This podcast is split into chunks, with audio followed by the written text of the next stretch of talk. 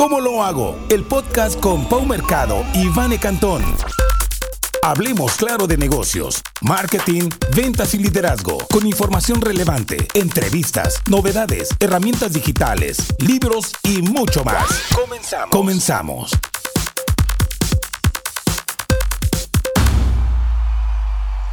Hola, ¿qué tal? Estamos aquí nuevamente grabando el tercer episodio de nuestro podcast ¿Cómo lo hago? ¿Cómo estás, Mané? Hola, pues feliz, feliz de, de una vez más estar en esta cita que tenemos todos los martes. Esperamos que hayan visto el episodio ya del 1 y el 2.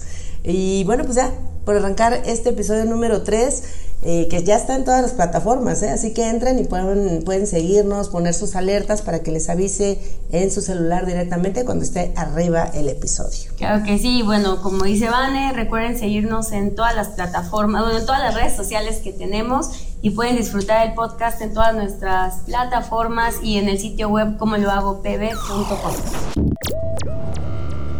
Está buenísimo porque además estamos subiendo contenido extra este, que, consideramos útiles para el emprendedor, que no tiene nada que ver con el podcast, pero sí les va a ayudar a hacer crecer su negocio, así que los invitamos a visitar también este website que hacemos con mucho cariño para todos los emprendedores. Y nuestro blog, ¿no? sí, nuestro blog, ahí está el blog, ahí están los videos, ahí están las plataformas, ahí hay de todo. Bueno, y pues ahora les vamos a platicar acerca de la experiencia Star Wars. estuvo buenísimo. El que fue el sábado, no recuerdo bien el número, pero, pero bueno, hace como un par de fines de semana. Ajá, hubo, bueno, fue el desfile de Star Wars que salió desde el Ángel de la, Independencia, y llegó al monumento a la revolución. Lo organiza la Legión 501 para los que son fans. Es la única, es el único club de fans que está autorizado por George Lucas, que fue el que creó Star Wars. Y es un club de fans que está alrededor de todo el mundo. Esta Legión 501 que es que básicamente son los malos. Sí. Son todos los soldados malos de la película. Los del imperio. Los del imperio. Este, y entonces la gente se disfraza, de este, pero muy profesionalmente mandan a hacer sus, sus trajes y todo eh, de esto de Star Wars, ¿no? Y viene mucho al caso porque ahorita está de moda Andor, que es este, este spin-off que sacó Disney en, su plataforma de streaming y está protagonizada y producida por el mexicano Diego Luna. Entonces, este, ahorita, bueno, Star Wars está otra vez en boga. Pero bueno, cabe mencionar que esta es una de las franquicias de películas más importantes de la historia. Sí. Y, lo que queremos platicar, de hecho aquí van a estar viendo en la versión de video, porque esto se sube en, las plataformas de podcast, que es puro audio, pero también estamos en el canal de YouTube. Y eh, van a poder ver todo lo que estuvimos viviendo por ahí. Vamos a compartir estas imágenes de este desfile que se hizo aquí en la Ciudad de México. Y bueno, la importancia de que tiene esta, esta franquicia de Star Wars que bueno, yo le veo dos, Paulina. O sea, que está dirigida para la generación X, que básicamente soy yo, sí. ¿no? Los cuarentones. Que esta película este, salió en el 77, ¿no? Yo, yo, nací en los 70, a mediados de los 70. Este, no me acuerdo de la primera, pero sí, sí me acuerdo, o sea, o sea, soy fan de Star Wars de toda la vida. Mi hermano colecciona a uno de los personajes que es Boba Fett. Y entonces lo que queremos hablar ahorita es el boom de, las, de los juguetes y cómo el merchandising puede ser una oportunidad de negocio muy buena. Entonces, a ver, te dejo a ti que cuentes un poco la historia. Sí, pues de hecho, como lo comentaban, ¿eh? pues es una oportunidad muy grande y bueno, es 100% marketing lo que tiene Star Wars, ¿no? Y lo que queremos platicar es justamente en el aspecto de los juguetes y claro que sí, o sea, súper dirigida a la generación X, pero también de ahí se fue permeando hacia los millennials, hay muchísimos millennials. Y hasta ahorita todos, por, lo mismo que está Diego Luna, ¿no? millennials, centennials, ¿no? Y, bueno, cada año sacan película, entonces cada año hay merchandising y cada año... Entonces ahorita, pues sí, eso, o sea, abarca una generación y es algo las estrategias de marketing que tienen es como que nunca muere, o sea, siempre está en tendencia en realidad, ¿no? De repente ahora con Andor y demás, pues bueno, es, es como todavía un poquito más, más fuerte, ¿no? Esta, Las nuevas generaciones. Y en el desfile se vio porque había desde niños, desde bebés. Había una carreola, que por ahí las vamos a pasar también. Que era un BB-8, ¿no? Y la niña ahí, los niños fascinados con Star Wars y dices, bueno, tan chiquitos. pero sí han sabido llevar este merchandising y esta publicidad y esta historia a todas las generaciones. A todas las generaciones y es una genialidad y es lo que, bueno, todas, todas las empresas nos gustaría hacer, ¿no? Permear a todas las generaciones, ¿no? Claro, y ahí es muy importante justo cómo cómo segmentamos y tropicalizamos todos nuestros contenidos, ¿no?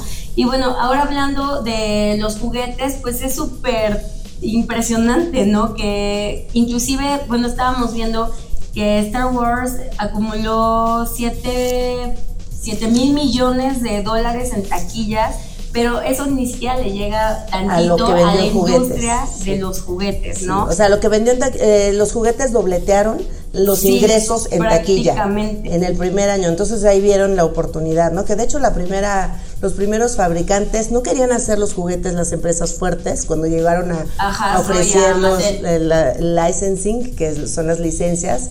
Fueron Hasbro y Mattel y no quisieron y se fueron con esta empresa que es más chica. ¿Cómo se llama? Este, se llama. Ahí lo apuntaste.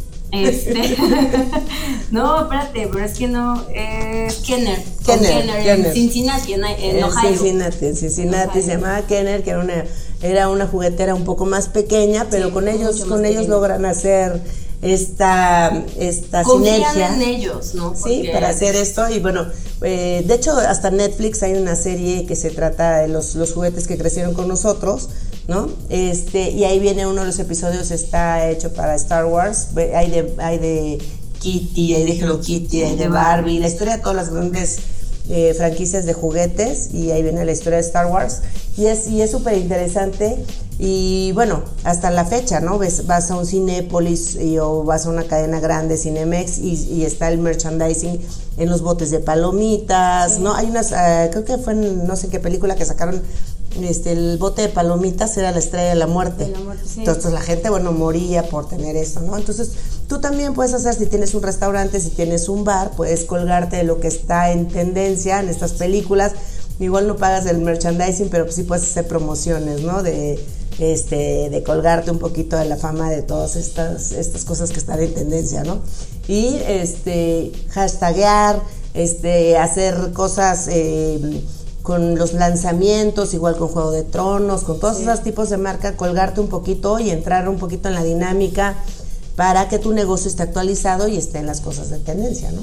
Es muy interesante, es muy interesante cómo estos juguetes y abrieron la puerta para un gran, gran, gran, gran negocio desde los años 70 y que obviamente Disney también este, supo aprovechar, ¿no? Cuando le compra toda la empresa a George Lucas pues le compra también esta parte de, los negocios de los juguetes y ahorita también Disney son quienes, quienes promocionan y explotan la marca en las jugueterías. Así es. Y bueno, igual por ahí un, dato duro, digo, muchos igual ubican los yaguas, los yaguitas. Fue el primer juguete que hicieron con una pieza de tela porque ah. se los querían enseñar, o sea, cuando fueron a Kenner y todo. A venderles la idea, hacer el pitch, Querían ir a, bueno, vieron a George Lucas para mostrarle y bueno, que les diera como todo, todo esto, como la aprobación. Sí. Entonces querían hacer el yagüita con tela y decían, bueno, pero ¿cómo le vamos a hacer? A explicarle, ¿no? Ajá. Y lo que hicieron uno de los, de los de marca, ¿no? se quitó un calcetín y, y lo, cortó, le recorta la, la, punta y se lo monta hacia el yagüita por, por acá y así como que se fueron los primeros juguetes. Bastante curioso. y bueno, las capitas, de hecho le llamó muchísimo la atención a George Lucas y todos, bueno, ya, o sea, eficientaron como el tema de producción porque dijeron, bueno, pues ya con la idea de calcetín, pues está, está bonito. Sí, sí, fueron de los primeros este juguetitos que se vestían este está, sí, pues el, el Yagüita fue el, el, primero y bueno de hecho fue súper tendencioso porque había películas anteriormente que no que no sacaban, no vendían juguetes. Y con Star Wars se vendieron muchísimos y de hecho llegaba una caja primero vacía porque no, no podían te los mandabas a pedir. demanda era sí, los, pedías y te llegaban dos tres meses después. No hasta bueno sí sacaron hasta un año o sea te llegaba la caja y lo que prometía que eran los niños bueno, y por eso se empezaron a hacer de colección por lo difícil que era conseguirlos. te llega el juguete entonces pues digo y ahorita quieres conseguir uno de esos primeros juguetes y no sé cuánto te no bueno ya super colección de primer nivel. Sí sí sí. Pues bueno este nos vamos a ir a nuestra siguiente cápsula, nuestro siguiente segmento. Esto es como lo hago. Estás escuchando ¿Cómo lo hago? Con Pau y Vane. Síguenos en todas las redes sociales y YouTube en ¿Cómo lo hago PV. Continuamos. Bueno, y pues aquí estamos de regreso en otro bloque del, de nuestro podcast ¿Cómo lo hago? Y les vamos a platicar de algo que se ha vuelto súper tendencia, que es el caso de Jeffrey Dahmer. Acaban de sacar una nueva serie de su vida en Netflix. Pero bueno, antes de eso existía un documental, pero bueno, la serie lo hizo todavía como un poco más como que te clavas, ¿no? Eh, en eso. Y es impresionante la cantidad de, fans, cómo se ha vuelto todo un, movimiento y lo han romantizado tanto. Bueno, es un asesino serial eh, que se comía a las personas que mataba. Yo la verdad me negaba a verlo porque a mí no me gustan las cosas de terror ni de ni canibalismo, ni, canibalismo, ni nada de eso. Yo soy como más de, si es posible, de las caricaturas o de las cosas más light. Pero bueno, sí, sí veía que este boom y sí me llamó la atención y, bueno, pues ya lo empecé a ver, ya nada más me volteé las, las escenas espantosas. Sangrientas. Sangrientas. Y es, es todo, me impresiona, me impresiona que tenga tantos fans. Eh, hay cosas que no comprendo. Eh, creo que describe perfectamente a la sociedad estadounidense, pero también este, que están medio loquitos, algunas personas, pero también a las del mundo, porque esto es un fenómeno mundial, ¿no? más, más en Estados Unidos, pero obviamente sí es un fenómeno mundial. De hecho, está hasta prohibido su su disfraz, para Halloween. Le prohibieron a eBay, por ejemplo, vender cosas, ¿no? La gente se puede disfrazar, por supuesto, pero no es algo que se pueda comercializar. Sí, o sea, no es legal, pues. Sacaron sus, sacaron sus cómics que también son así super dark. Hay un, hay un tour por la ciudad, este, en Milwaukee, donde mató y en fin, este, eh, son varios capítulos, son como 10 es una miniserie. bueno, son 10 capítulos, aproximadamente cada capítulo dura como 45, 50 minutos. Y bueno, como mencionaba Vania, hay un tour para turistas ahí en, Milwaukee donde lo llevan, por ejemplo, a un antro donde buscaba como a sus víctimas y todo este show. Ahora, están haciendo subastas y están vendiendo en millones de dólares, por ejemplo, sus gafas, inclusive como, bueno, fue incinerado, Em, están hasta allá viendo qué onda ahí, se está rumorando que están vendiendo hasta los, o sea, los gramos de la ceniza, es impresionante. Yo le preguntaba a Van el otro día que, que estábamos viendo un episodio y le dije, oye, ¿tú puedes así comprender por qué es tan famoso? Es el morbo, ¿no? Es el morbo. Es que es una fama que no comprendo, o sea, ese marketing de, de, de los... De hecho, el libro de que escribió el papá... Sí que todavía está vivo, entiendo. Sí, este, la mamá se trató de suicidar muchas veces y bueno, al final muere de cáncer, pero lo intentó muchas veces porque bueno, no, no ha de ser nada agradable tener un asesino serial como hijo, pero también se sentía culpa de los papás. Y bueno, el libro del, del, papá, no sé en qué edición van, o sea, que se ha reeditado y reeditado no sé cuántas veces. cuántas veces, porque el, el, papá también como un poco como catarsis se pone a escribir el libro, se sentía muy culpable y hace este libro que tengo entendido pues debe de ser muy morboso y muy, no, no sé, no sé cómo esté. Digo, el enfermo era el hijo Noel, pero se ha vendido cañón, ¿no? Pero esta, este marketing que es donde dices, bueno, ¿dónde está la ética? ¿Dónde está la moral? Em, ¿Hasta dónde te puedes, eh, no sé? Hay público para todo, lo entiendo, pero... Y, y, mira que muchas de las cosas que dicen acerca de, de Jeffrey Dahmer es que, o sea, como quién iba, quién iba a pensar, ¿no? Él que siempre se sintió como no visto, como no querido, como nada. Hoy en día es súper conocido, famoso y amado, ¿no? Y, pero, pero también curiosamente desde que lo meten a la cárcel por segunda vez, ya empezaba a recibir cartas de, de, sus fans y, pedían que les dibujara algo. Antes de morir se, se, dio cuenta que era muy famoso. Sí, ya estaba feliz. Sí, sí, Ni él entendía por qué era famoso. Dice, él entendía que, que hizo mal, ¿no? De hecho, se arrepiente y se bautiza y todo. Pero digo, son cosas. Em, yo he escuchado, a, he leído en redes sociales gente que se pelea porque, porque compartes eso, o porque ves eso, y porque a los jóvenes. Pero bueno, hay que estar muy también en las tendencias de lo que está de lo que está de moda para comprender un poquito por dónde va el marketing también, ¿no? el marketing psicológico o lo que es vender libros o lo que es por dónde está, ¿no? La, la, la mente, porque siempre los casos, los thrillers son libros muy vendidos, pero claro. en este caso que es de la vida real, pues sí rompe todos los esquemas. Sí, y sabes que, bueno, totalmente esto, uh, como el fanatismo que tienen hacia este personaje, es más con los centennials.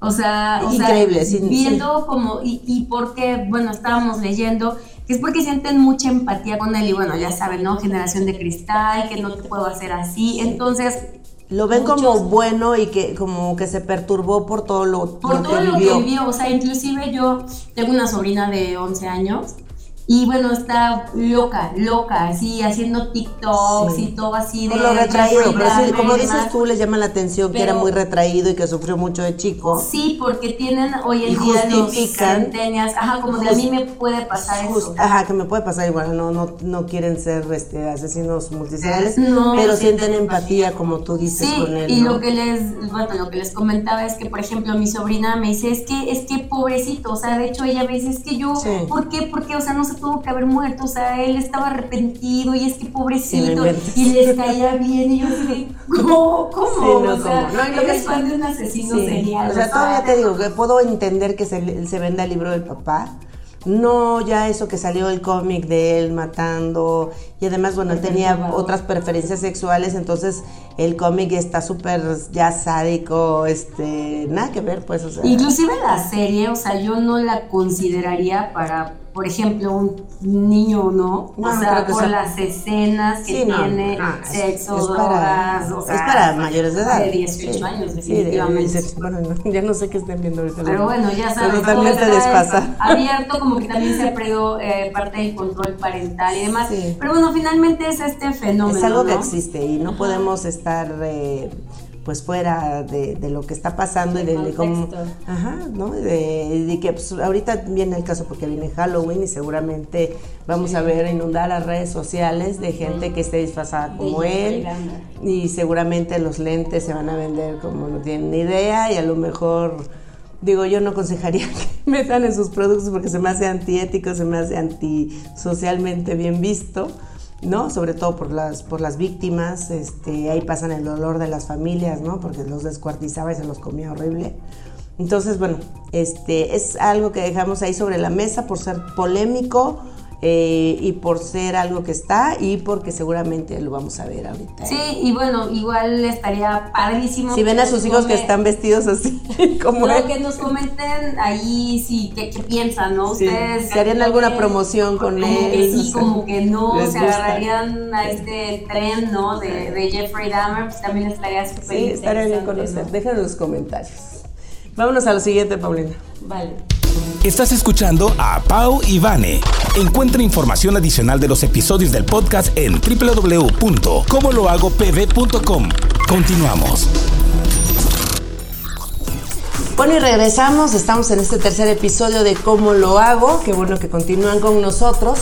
Y ahorita vámonos corriendo a cambiar el tema completamente. Ahora vamos a hablar de redes sociales y sobre todo vamos a dedicarle estos, este bloque a esta red social que se llama TikTok. ¿Qué piensas tú de TikTok? Yo voy a, empieza tú y luego doy mi opinión acerca de esta red social. Bueno, mi opinión es, sí se volvió muy fuerte durante la pandemia, porque ahí fue donde agarró el, el- el boom, ¿no? Que hasta se cambió el nombre y demás. Y bueno, lo que a mí me ha tocado, o como experiencia lo puedo decir, con diversos clientes que tengo que antes eran, no, o sea, la red social de centenias, de chavitos, o sea, Sí. qué oso estar ahí. Pero bueno, de pronto, ya saben, ¿no? Típico Erika Buenfil haciendo ahí sus, sus TikToks. La señora que, Entonces, que, ya- que rompió esa barrera, ya ¿no? De la edad. empezaron las personas eh, como, como de mayor edad, a, a los centennials e incluso millennials, a ver y a utilizar esto, ¿no? También como, como recreativo para convivir, familia, amigos, reírte un rato está bien, pero por ejemplo los clientes era jamás y hoy en día, o sea, ya tengo varios clientes que hasta lo toman como, como un must, ¿no? O como ponerle mayor atención a lo que se publica en redes, en TikTok, en esta red social, que en otras. O sea, ya es como Facebook, ya va, ya chole. Ahorita Curiosamente está TikTok, Instagram como, como más fuerte y podemos ver a muchas industrias, ¿no? Como farmacéutica, como a lo mejor de retail también. Y bueno, o sea, ya yo lo veo como un súper fenómeno en cuestión de que ya hasta las personas buscan información de valor ahí. O sea, yo ya no nada más lo agarro para mover, sino, por ejemplo, le comentaba a que mi hermana todo lo saca de ahí de repente, oye, ¿y esto que Lo saqué de TikTok. No, es que hice un pastel porque saqué la receta de TikTok o esta... cosa que se me hace súper raro, ¿no? o sea, como que buscas una receta, yo creo que lo buscarías en YouTube, bueno, no en TikTok. porque también obviamente con los algoritmos, de, obviamente lo que le vas dando like, ya te aparece y que la receta, entonces empiezas a seguir esas cuentas y dices, ah, voy a seguir a la fondita tal y ya te aparece todo ahí, pero es Pero se me hace muy rápido, ¿no? Se me no es como un contenido de, un video de YouTube que a lo mejor estén dando toda una receta. entonces te lo dan los demás. Yo estuve, yo hice una serie, fíjate, ahorita que me, me recuerdo, yo hice una serie mm, del, en septiembre para el Hotel Quinta Real y este sacamos cada día del, de septiembre una receta patria. Entonces grabamos mucho, mucho tiempo con el chef y con, el barista, porque sacábamos bebidas y así, ¿no? Que es el chile en nogada. Y es súper difícil y sacábamos, eh, o sea, eran, duraban un minuto, eran videominutos. Entonces en un minuto tenías que dar toda la receta, ¿no? Entonces era de aquí picando y acá. Y es súper difícil hacer eso de las recetas. Te digo por experiencia como de 30 en video minutos. Pero yo creo que eso como que le da un poco el plus, sí, Porque es como que ya Es más rápido, entonces me imagino que en un, eh, o sea, sí me lo imagino en TikTok, este, las producciones tienen que ser más rápidas, pero a mí todavía eso la antigüita sí me gusta más como que ver una receta en YouTube y que, que se vea más ahí el, la cocción y todo ese rollo. Pero bueno, a mí lo que me gusta, a mí lo que no me gusta de TikTok es que pierdo mucho el tiempo. O sea, a mí me da miedo TikTok porque me clavo. O sea, realmente se me hace una red social adictiva. Entonces la evito porque ahí te quedas viendo al perrito y al no sé qué, ¿no? Sí se me hace que los influencers este, tuvieron un boom porque ya estaban perdiendo. Obviamente Facebook nunca fue para influencers, eh, Instagram los detona, pero yo creo que el escalón que dan los influencers es a través de TikTok. ¿no? Entonces esta gente es conocida, este, que, que, ya es como más, más cercana a través de TikTok. Pero te digo, yo le tengo miedo, le tengo mucho respeto y trato de no ingresar porque te metes y ya va, y, o sea, te vas y te vas y te vas. Y, no, o sea, no estamos para, para estar perdiendo tiempo, pero si se me hace buena, no sé, no he visto tantas empresas, igual te digo, no, no he estado tanto navegando. Pero como mi algoritmo me persigue y yo me dedico más al marketing político, te puedo decir que sí los políticos antes le tenían más miedo hay políticos que de plano no quieren, no, no, no, se, no se meten en ese rollo porque piensan que tienen que bailar o que tienen que brincar o hacer payasadas. Y no, o sea, hay, hay, hay estrategias también para personajes públicos, doctores, este Mau Doctor, ese es súper seguido, un chavo mexicano que está en, en, Nueva York, por ejemplo, ese sí me gusta mucho seguirlo. Gente que hace muy bien el lip sync, que, que, que hace la sincronía de los labios con, audios, que son muy buenos. Este, pues sí, el bailecito y eso, pero hay otras estrategias, ¿no? Y en, el ámbito en el que yo estoy, por ejemplo, sí ya hay políticos, este, o candidatos o precandidatos que ya lo están usando, y creo que es una buena forma para llegarle a los jóvenes, para que te aparezcan, y creo que esos son los que más me buscan mi algoritmo, los que más digo se me hace muy entretenido, se me hace una forma diferente de ver a los personajes públicos.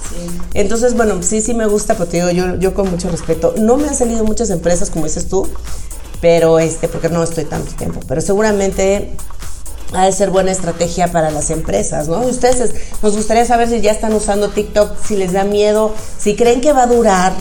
Tú, o sea, también eso es como que, ay, ¿para qué lo abro al rato pasa de moda, ¿no? Mucha gente dice eso.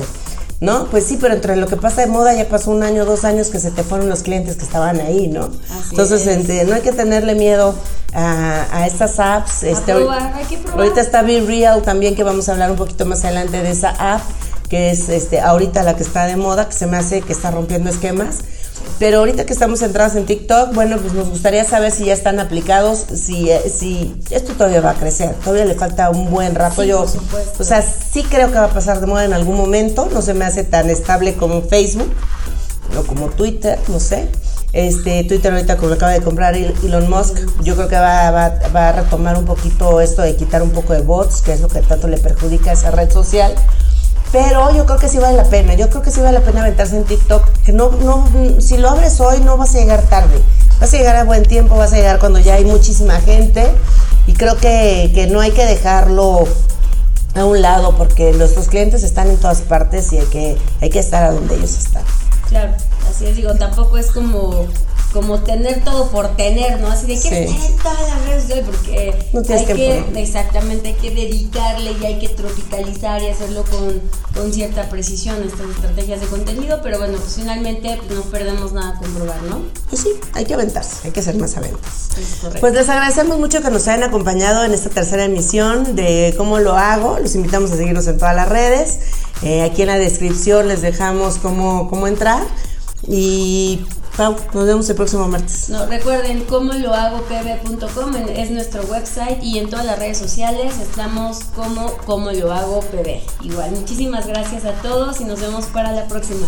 Bye. ¿Cómo lo hago? ¿Cómo lo hago? Te esperamos la próxima.